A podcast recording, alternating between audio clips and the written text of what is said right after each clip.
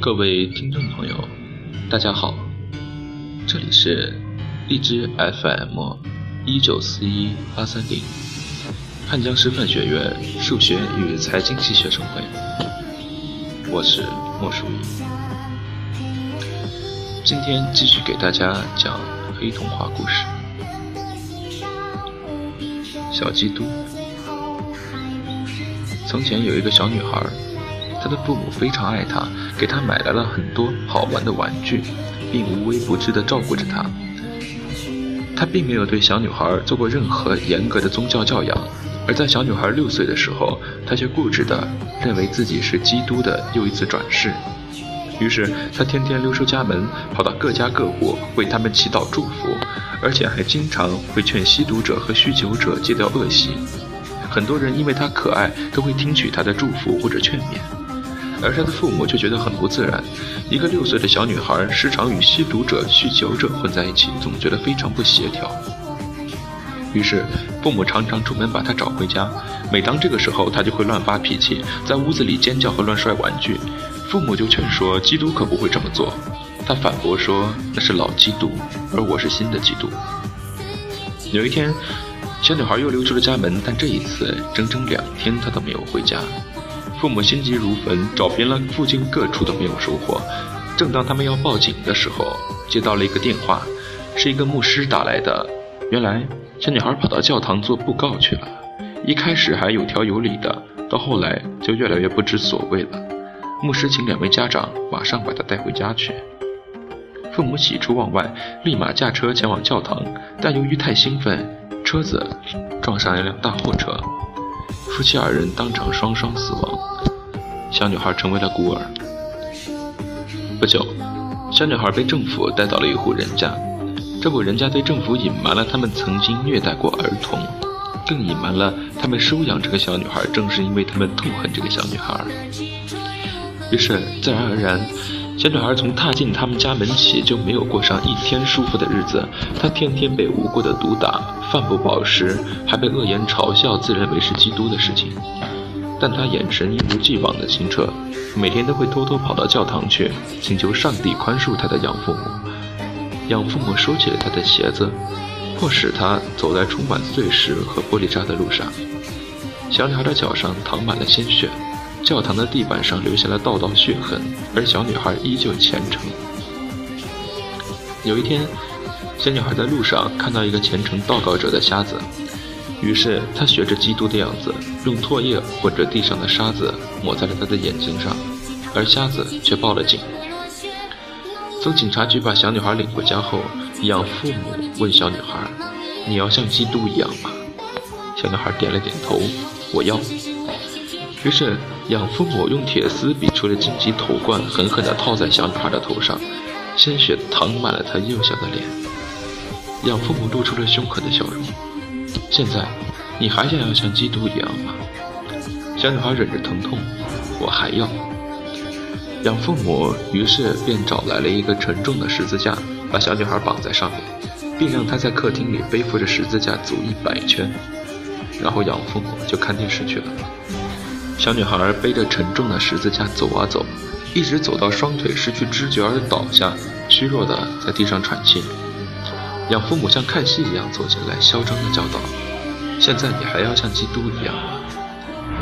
小女孩抬起苍白的脸，一字一颤地说：“我还要。”养父母恼羞成怒，把她的手脚钉在十字架上，放在客厅，然后两人就睡觉去了。第二天起来。他们发现小女孩一动不动，以为她死了，于是凑过去探了探她的鼻息。小女孩还活着。他们这一次真的被惹怒了，不过他们还是用充满挑衅的语气问道：“你还想要像基督一样吗？”小女孩睁开眼睛说：“不，我不要了。我就是基督。”养父气急败坏：“。”我就让你当基督。说罢，他把手中的刀狠狠地插进了女孩身体的一侧，然后夫妇两人把小女孩装进了水晶棺材，并给她留了三天份的空气和食物，开始活埋她。一边埋，他们一边露出残忍的笑容，说：“如果你是基督的话，三天后你就爬出来呀，爬出来呀！”小女孩在棺材里没有反抗，只是静静的等待。三天后，一个人经过那对夫妇房前，被一个小小的坟头绊倒了，坟里响着轻轻的叩打声。然而这个人是个瞎子，他不明白这个声音意味着什么，只是爬起来继续赶路。叩打声随着瞎子的离开渐渐减弱，消失在风中。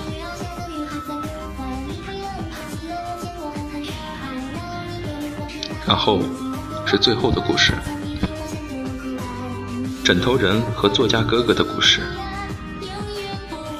这是作家被枪决之前的十秒内，为他一生最爱的哥哥想出来的最完美的结局。故事是这样的。